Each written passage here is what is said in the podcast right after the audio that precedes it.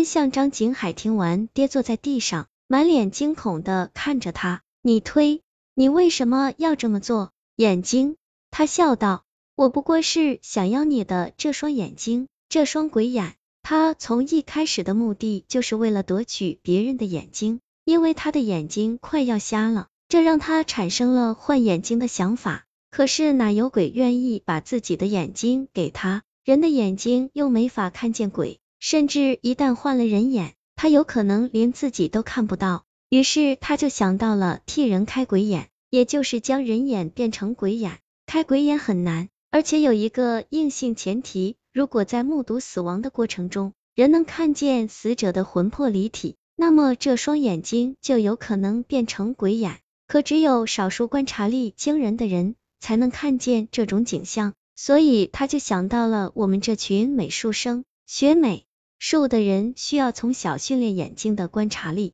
人眼变鬼眼的几率会很大。所以他趁着自己还没全悟的时候，看中了观察力惊人的张景海。他得知张景海有个女朋友，于是就在张景海生日那天，趁着他女朋友过马路的时候，把他推到了一辆卡车下面，让张景海亲眼目睹了自己女朋友魂魄离体的过程。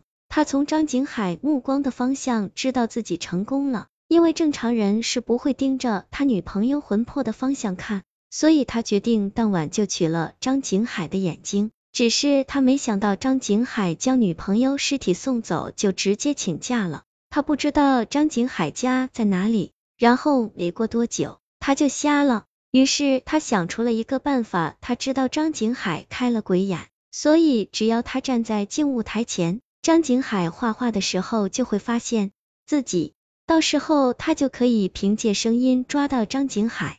就这样，他找到了画室，开始在这里守株待兔。没想到张景海看到他女朋友的魂魄后得了飞蚊症，一直以为画下的那个身形轮廓就是自己的女朋友，根本没有声张。直到我发现了他的存在，才引出了后面的事。那鬼有些激动的说道：“一般观察力敏锐的人看见魂魄也只是一个模糊的身影，而你竟然能看见你女朋友的模样，那是你因为开了一瞬间的鬼眼。”才把她的魂魄看得那么清楚，而你的大脑驾驭不了鬼眼，才会得上飞蚊症。眼前反复出现她的身影，现在把你的眼睛给我吧，我保证还能让你活着。你的意思是，如果你挖走了我的眼睛，我的大脑就不会再产生不适，它就再也不会出现了。那鬼一愣，对，你要干什么？张景海像是做了什么决定似的，紧咬着牙。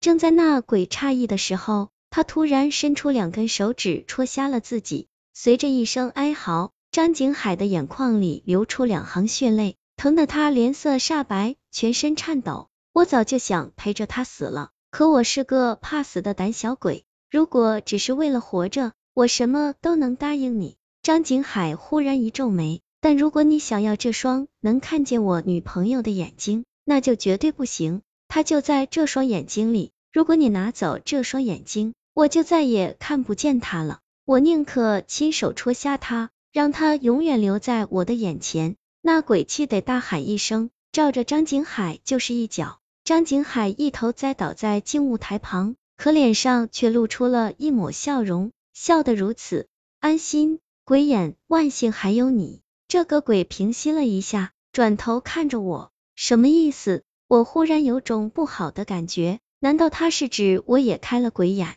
可如果说我和张景海都有敏锐的观察力，还说得过去。可我的女朋友又没，难道他是想杀了我的女朋友？想到这里，我赶紧跑到门口，却发现画室的门早被锁上了。我一下子就想起了他的手印，他刚才来到门口，并不是离开，而是去锁门。你猜你为什么现在能看到我？他的声音从我身后传来。听到他这么说，我战战兢兢的回身看去，正好看见隋饶的魂魄从他的尸体上慢慢站了起来。我目睹了隋饶被杀的全过程，我也被开了鬼眼。他侧着耳朵向我走来，我看了看我的两根手指，到底该怎么办？